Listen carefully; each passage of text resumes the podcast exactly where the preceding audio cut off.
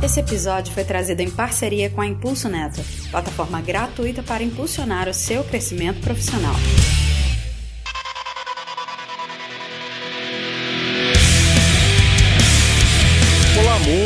Estamos aqui novamente para bater um papo a respeito deste maravilhoso Kotlin, sem querer puxar o saco do mesmo, mas vocês já viram no nosso episódio anterior como ele é legal. E aí a gente vai trazer um aprofundamento um pouco maior agora, porque ficaram bastante questões a responder ainda no anterior, 20 minutos é pouco tempo. Então vamos puxar essas perguntas e essas respostas para vocês aí. Mas obviamente eu não estou sozinho. Estamos aqui ao meu lado, virtualmente, óbvio. E Ana Gonzaga para nos agraciar com a sua voz de gestão. Olá, mundo. Kotlin, por que tão lindo e pouco valorizado? Olha só, poético. e estamos aqui com o Luiz na sua sala de eco, falando com, conosco diretamente do seu novo endereço. Aquela voz que vocês estão acostumados agora com um efeito especial no fundo. Opa, descobri agora que você falou que tem eco, hein? Se você não me avisasse, eu não saberia. eu acho que eu instalei o Kotlin aqui, pessoal. Vocês podem confirmar. npm install kotlin.js, isso?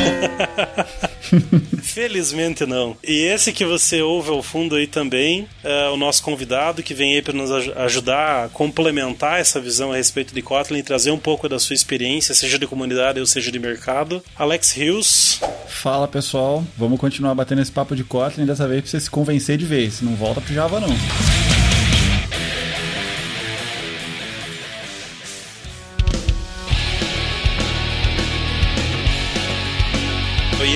A principal pegada desse episódio hoje é a gente bater um papo a respeito de o Kotlin além do Java, né? Eu acho que a gente falou bastante do Kotlin pro Java e assim, um tópico que eu queria puxar que ficou faltando no episódio anterior, mas eu acho muito legal para quem ouviu, por onde que o pessoal pode começar com Kotlin, cara. Aí tem que rezar para qual Deus, tem que fazer oferenda onde, como é que é o esquema aí pra, pra gente começar, começar a desenvolver com Kotlin? É, acho que a primeira coisa, se você não conhece a linguagem, é no site, que é Kotlin lang.org. E aí lá, quando você bater o olho, você vai ver um site bem bonito. Isso já é bom. Só que vai ter um botãozinho assim, ó, Try Online. E aí ele vai te dar uma IDE na sua frente para você começar a codar, fazer seu primeiro Hello World sem instalar nada, sem usar NPM. Não, legal. E aí, acho que entra, abre até precedente para a gente levantar uma, uma questão aí, se o Kotlin é da JVM, como é que ele tá rodando no navegador, né? Então dá pra gente puxar o tópico do multiplataforma aí, né? O, o Kotlin não é só JVM. A gente conhece o Kotlin pelo, pelo Android, mas a gente sabe que dá para rodar ele no back-end, que a gente comentou no episódio anterior. Mas o que mais que dá para fazer com ele? Além da, da JVM que vai rodar ou no celular ou no seu servidor gigantesco mainframe da sua empresa, você também consegue transpilar essa palavra bonita, o Kotlin para JavaScript. Então você pode ter as garantias de tipo que você tem, por exemplo, no TypeScript, você vai usar o Kotlin e gerar o seu código JavaScript. E eu acho que mais ousado ainda é você fazer Kotlin que compila para código nativo. E quando eu digo nativo é, você não vai precisar de JVM, você vai rodar em qualquer lugar, até no seu relógio aí, no seu smartwatch. Ah, legal. E para quem ouviu nosso episódio anterior a respeito de, de Quarkus, deve estar tá pensando, putz, mas não é isso que a GraalVM faz? E aí eu já, já trago um, uma diferenciação pro pessoal aí que quando a gente fala de Kotlin nativo, a gente tá falando do Kotlin entrando no cenário onde você deveria utilizar C, por exemplo. Então é diferente de você só gerar uma compilação com a GraalVM que vai embutir uma VM lá embaixo e vai continuar tendo aquelas garantias que a JVM tem, no Kotlin nativo você literalmente está lidando com uma linguagem que compila para binário direto. Então não tem JVM em nenhum ponto ali, né? Ele é inclusive mais leve e mais rápido, mas é claro, é mais dor de cabeça desenvolver para nativo do que necessariamente trabalhar ali com o, com a GraalVM, né? E a nível de, de multiplataforma, um, acho que um ponto interessante da gente puxar aí pro pessoal é o compartilhamento de código, né, cara? Que quando a gente olha para multiplataforma aí é um precedente legal que abre, né? Sim, exatamente. É, pensando que você tem um time inteiro que vai criar um novo aplicativo, e é um aplicativo móvel, é, a, o, seu, o seu domínio, suas regras de negócio, elas podem estar na mesma base de código onde o pessoal que usa mobile vai usar, o pessoal do front-end vai usar e o pessoal do back-end. Então, esse tipo de reaproveitamento faz a gente escrever bem menos código repetitivo, né? O que eu acho uma grande vantagem. E se todo mundo acaba conhecendo o Kotlin em multiplataforma, você pode ter desenvolvedores que são front, que vão ajudar o back, o back ajudando front, o mobile ajudando back, porque é uma linguagem onde todo mundo conhece, né? Ah, legal, acho que isso daí entra até naquela que o pessoal do, do JavaScript levanta tanto, né, que é a OmniStack, você compartilhar código e conhecimento e know-how da equipe entre back-end, front e mobile, e o Kotlin traz isso para o mundo da JVM compilado,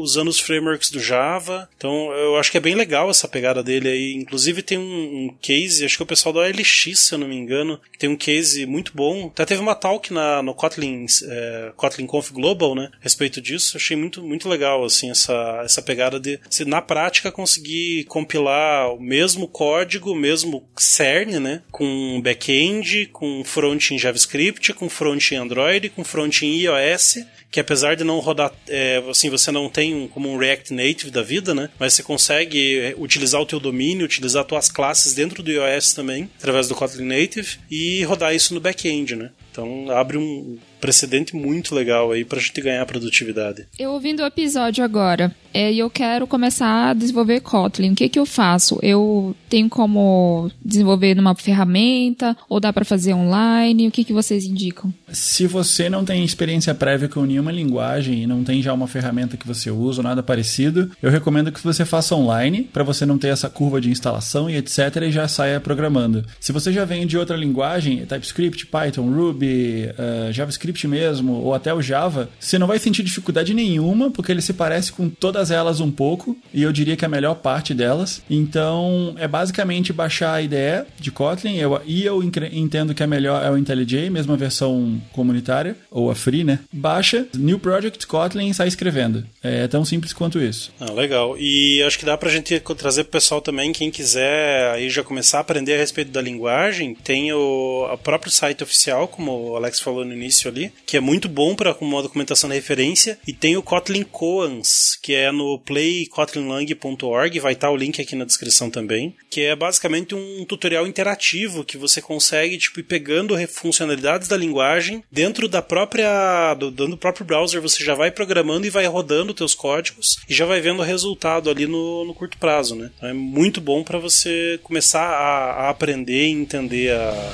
a linguagem. Então, Alex, você falar um pouco pro pessoal aí também, digamos assim, o Kotlin ele veio com tudo, né? Veio com muito recurso, muita coisa que o Java não tinha e que o pessoal queria. Então ele trouxe essa, esse sentimento de, tipo, eu quero x, na linguagem Java e concretizou. Mas e daqui para frente? Como é que tá a evolução da linguagem? Parou no tempo? É aquilo e ponto? Ou tá sempre trazendo coisa nova? Trazer coisa nova por um lado é bom, por um lado é ruim. A gente falou um pouco de retrocompatibilidade no episódio anterior. Se puder dar uma ilustrada pro pessoal aí, como é que é esse mundo aí de pres eh, presente e futuro da linguagem, né? O, o Kotlin ele tem um roadmap de coisas que vão entrar, mas como a gente falou no outro episódio, ele experimenta bastante antes de bater o martelo e falar essa feature existe. E uma coisa que me deixa muito feliz, na verdade, com Kotlin é que é uma linguagem que ela é humilde de pegar coisas das outras se for uma coisa boa. Então tem muita feature que no Kotlin a gente ama, que veio do C Sharp, por exemplo, pelo menos das versões mais novas, né? Não daquela época de arrastar caixinha. é, a própria ideia de corotinas foi inspirada no Go. Só que aí que tá. Ele não para por aí, né? Ele não copia e fala, copiei e acabou. Antigamente, ou até algum tempo atrás, você precisava implementar concorrência usando corotina na mão, criando os canais e tal. Só que se você chega hoje na linguagem, talvez você nunca mais use um canal porque já tem uma, uma biblioteca na linguagem que se chama Flow, que abstrai isso tudo para você. Então, a linguagem continua evoluindo sempre para ter a maior produtividade possível do ponto de vista do desenvolvedor. Você pode entender o que está acontecendo por baixo dos panos, você pode usar as peças em separado, mas a linguagem tenta sempre ter uma abstração onde fique muito fácil você chegar na produtividade. E esse é o objetivo final dela. É, existe também um, um, cara que se chama Kotlin Enhanced, Enhanced Proposals no GitHub, que é como ela é uma linguagem aberta, a gente sempre fala, né? Ah, é da JetBrains, é ela que toma conta. Mais ou menos. É que o Kotlin é um projeto aberto. O que a JetBrains faz é dar o direcionamento para não desvincular. Então, qualquer um que está aqui ouvindo pode chegar lá e dar um proposal. Ah, eu achava que Kotlin tinha que ter essa feature específica. Isso vai passar por uma seleção da própria comunidade, mais pessoas da JetBrains que tocam o produto.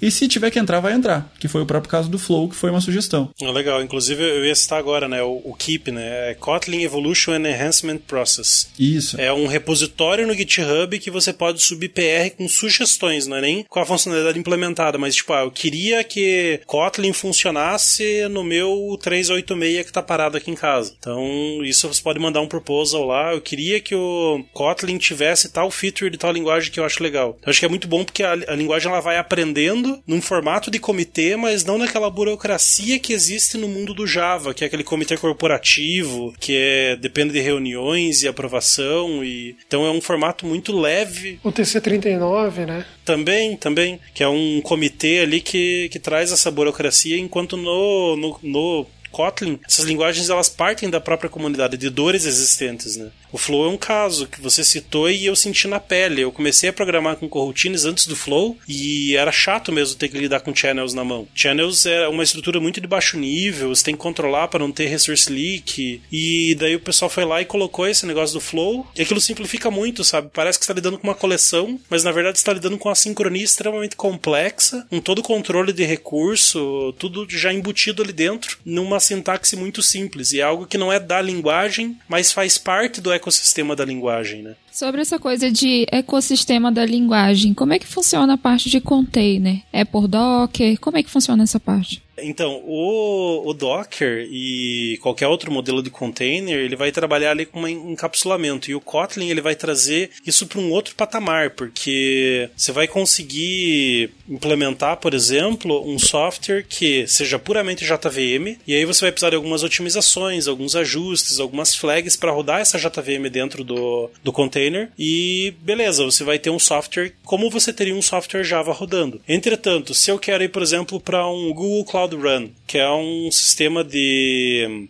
de runtime que é tipo Lambda, né? Tipo Lambda da AWS. Então você roda, você chama o método, daí que ele sobe a aplicação para responder. É, se você fizer isso no modelo Java, não vai rolar. Mas talvez o Kotlin Native consiga te entregar uma performance muito boa nisso. Então o Kotlin ele abre mais precedentes, mais estruturas, mais plataformas para você poder trabalhar. Lembrando que se você quiser usar até Node com Kotlin, você pode, porque como ele transpila para JavaScript, então você pode embutir um um software que você já tem em Node e começar a interoperar em Kotlin ali e tranquilo, vai rodar. Não é o mais comum do que a gente vê hoje, até porque a compatibilidade com o JavaScript ainda é recente, mas é uma, um, algo, algo que está disponível. Então é muito legal essa, essa forma como a linguagem começa a abrir precedentes para você começar a fazer coisas que até então não eram possíveis puramente com Java, né? O pessoal aqui está pensando em sala quadra em Quarkus ou em Java agora. É. em Kotlin. Toda semana aí tem uma. A minha recomendação é roda Quarkus com Kotlin. Ô coisa linda de você ver em produção, hein?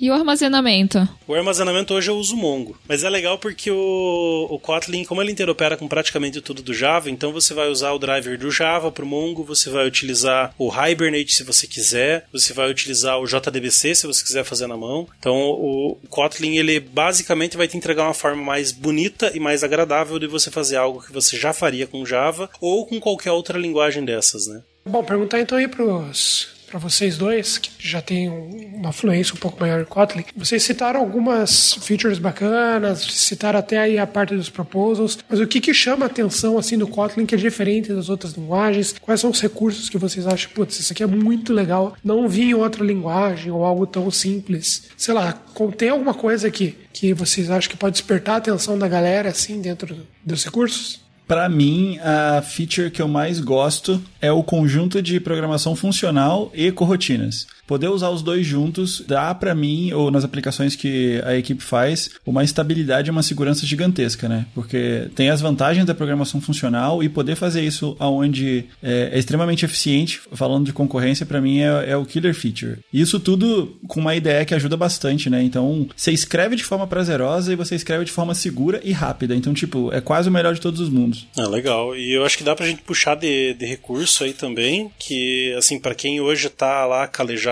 no, no Java, aí a gente tá falando de, de recursos como ter delegation, por exemplo. Você vai pegar o design pattern delegation. Tem um operador no Kotlin que faz delegation. Então, se você quiser fazer, em vez de você ir lá ter que injetar o objeto, pegar esse objeto, chamar cada método em cada uma das assinaturas do método para poder, sei lá, colocar um log, no Kotlin você consegue fazer isso usando o operador by. Então, com um simples chamado do operador by, ele vai fazer isso automaticamente para você. Então, é um pattern, uma boa prática, um design pattern que está embutido como um operador dentro da linguagem. Né? Então, isso permite, por exemplo, que você delegue chamada de getter setter para um cara que vai entregar isso de forma lazy. Então, você tem lá uma leitura de um arquivo. Você criou o objeto, esse objeto ele acessa um arquivo. Só que quando você vai criar o objeto, você não quer que ele abra o arquivo na hora. Em vez você ter que ficar lá controlando, se o arquivo já está aberto, não abra, se não, abra. Não, você coloca um by lazy e ele vai.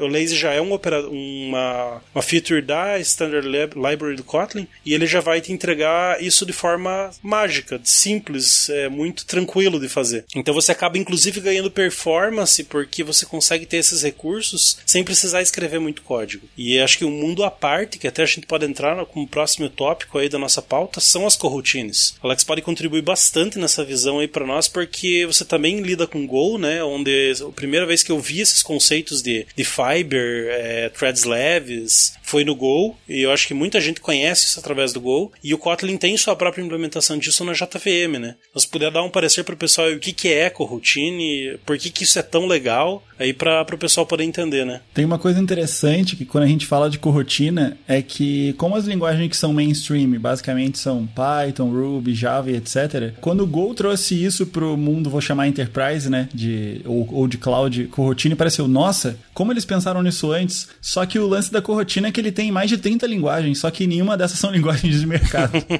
então, infelizmente, não, não chega na boca do povo, né? Mas com essa ascensão de Go mesmo, o Kotlin pegou esse conceito de coroutines. Então, o que é coroutines, né? Imagina que o seu programa hoje, é, vou falar em Java porque é inevitável a comparação, mas em Java, se você precisar é, abrir uma conexão para atender um request, você vai ter uma thread inteira para fazer aquilo. Então, se você precisar de mil conexões simultâneas, que hoje não é nenhum absurdo, pensando em cloud e você pode ter milhões de clientes, é, é um número baixo. Mas se a gente fala assim, tá, então eu vou abrir 100 mil threads em Java, provavelmente o seu servidor não vai aguentar, ou se ele aguentou, você pegou uma máquina grande o suficiente que ela é mais cara do que está pagando esses requests. Então tá, mas o que, que Coroutine vai te ajudar com isso? O jeito mais fácil de entender isso é como se ela fizesse o multiplexar, né? Ou seja, dentro do espaço de uma thread, você vai ter uns segmentos menores. Então qual é o lance? Em vez de gastar o recurso de uma thread inteira, a gente vai reaproveitar essa thread para fazer pequenos processos. Então, em vez de gastar, sei lá, 1 GB de RAM para atender 10 mil requests, com 1 GB de RAM você vai atender 10 milhões de requests. E essa é que é a grande sacada. Não, e até para ilustrar isso pro pessoal, eu como comentei, já passei por uma migração recente, né, de, de software, e até foi, foi quando eu conheci o Alex, foi no, num dos meetups lá em Curitiba, que foi apresentar justamente esse case, que eu fui para uma biblioteca chamada Vertex, que é uma biblioteca que ela é muito é incrível porque ela é basicamente o que o Node faz dentro do JVM. Então, é uma única thread para você atender todo o teu servidor web. Com a diferença que ao contrário do Node, você pode ter mais de uma thread dentro da aplicação, mas uma thread consegue atender milhões de requests ao contrário do modelo de servlet que o Java tem tem que cada cliente reserva uma thread até que a requisição termine. Então, se eu tenho 500 requisições simultâneas, eu vou ter 500 threads abertas. Cada thread tem seus 64 megas de memória. Se eu não precisei aumentar isso na stack, mais todo o custo de preempção do processador. Então, isso tem um custo de performance significativo. Quando você vai para um modelo desse do Vertex, isso muda de figura. Você consegue com 64 megas de memória no Java, que é algo quase impensável para quem vem do Spring, do JTE. Você consegue atender aí centenas de milhares de requisições, uma única instância de thread. Só que o problema é que o Vertex ele é muito complexo de você escrever o código, porque ele é totalmente orientado a callbacks. Então, você fez uma operação de I/O, você tem que colocar um callback para retornar, porque aqueles blocos de código eles precisam ser executados de forma separada. Então, você não pode ter uma única linha, um único trecho de código. O compilador não consegue quebrar aquilo, né? Aí você pega e coloca uma função em branco, né? Do callback. Deus tá vendo essas coisas. Deus tá vendo. Aí isso é o pessoal que mexe com Node, antes de mexer com assim que await, deve lembrar mais ou menos desse sistema que você tinha muito callback para fazer as coisas. E o Vertex era basicamente isso. Então ele era muito bom, mas ele era muito complexo. A experiência de desenvolvimento com ele era péssima. E quando eu integrei Vertex com Routines, que é um modelo que traz a, a sintaxe do Vertex para as coroutines, isso pareceu um código procedural normal. Então, basicamente, o mesmo código que eu tinha rodando em cima de Servlet passou a rodar dentro do Vertex de forma muito tranquila. Isso ele se assemelha muito ao que a gente tem no, no JavaScript, que é o assim que await, né? Que consegue, o compilador faz essa segregação dos callbacks e isso dá uma velocidade e uma praticidade muito grande para quem está executando. Uma coisa que é importante falar quando a gente está falando de concorrência é que quando alguém pensa em concorrência, pensa, nossa, vou ter que controlar semáforos, exclusão mútua, etc. Quando a gente está falando de corotina, você vai escrever um código igual o código síncrono. E quem vai fazer a mágica para você é o runtime do Kotlin. Você vai escrever o código como você sempre escreveu, um embaixo do outro, um embaixo do outro. Você não precisa pensar nisso. Você pode pensar nisso e se arriscar mais com alguns conceitos avançados. Mas se você literalmente escrever o código como você sempre escreveu, ele já vai rodar mais rápido só para a corretina estar tá habilitada. Caramba, que maneiro. Nossa, deu até vontade de programar agora. Olha só, hein? Que levou só cinco temporadas. Não, mas, pô, maneiro, porque de modo geral, acho que quase toda, pelo menos as mais novas, né, é, linguagens se preocupam em código assíncrono de uma maneira melhor, evitar o callback hell, mas saber que você tem parte disso implementado, né, como no caso aí das, das corrotinas, né, de uma forma pensando em otimização de, de recurso, isso é muito bom, né, porque a curva de aprendizado não muda, você, você vai ter que aprender como que funciona o assíncrono, né, não como o negócio ali tá por debaixo dos panos e pensando no semáforo. Enfim, pô, bem legal, bem maneiro mesmo. Muito bom.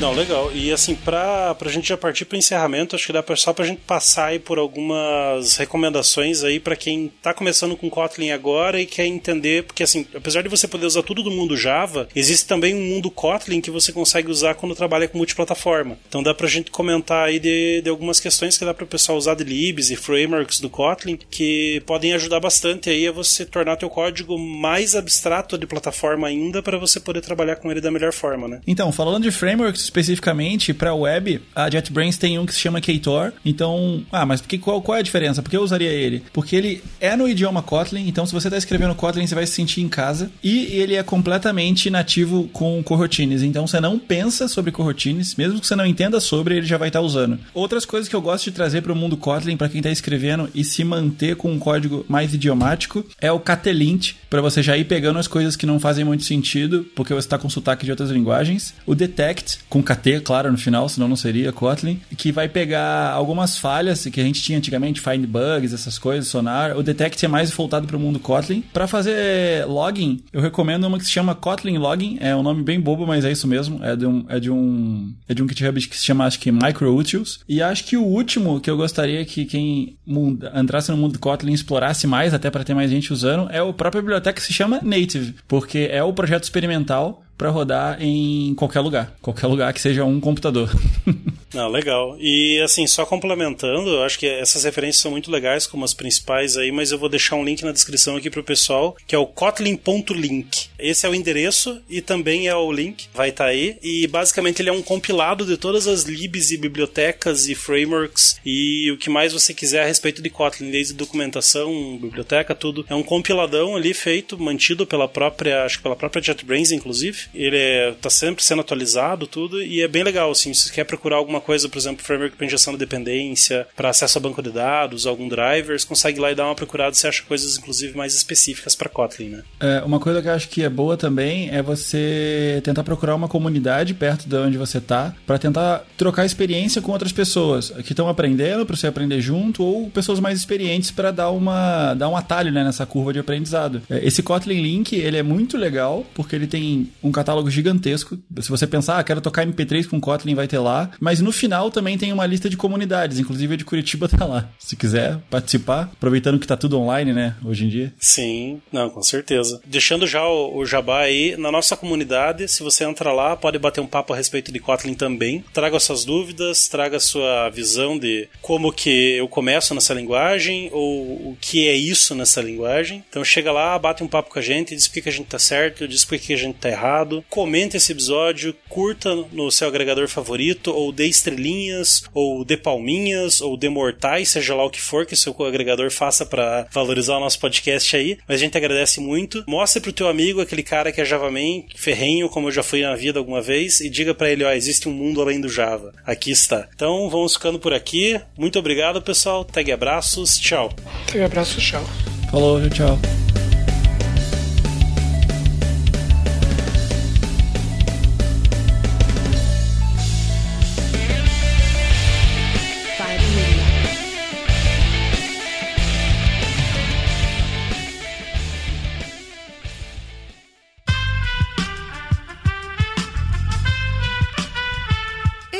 Podcast foi editado por Aerolitos Edição Inteligente.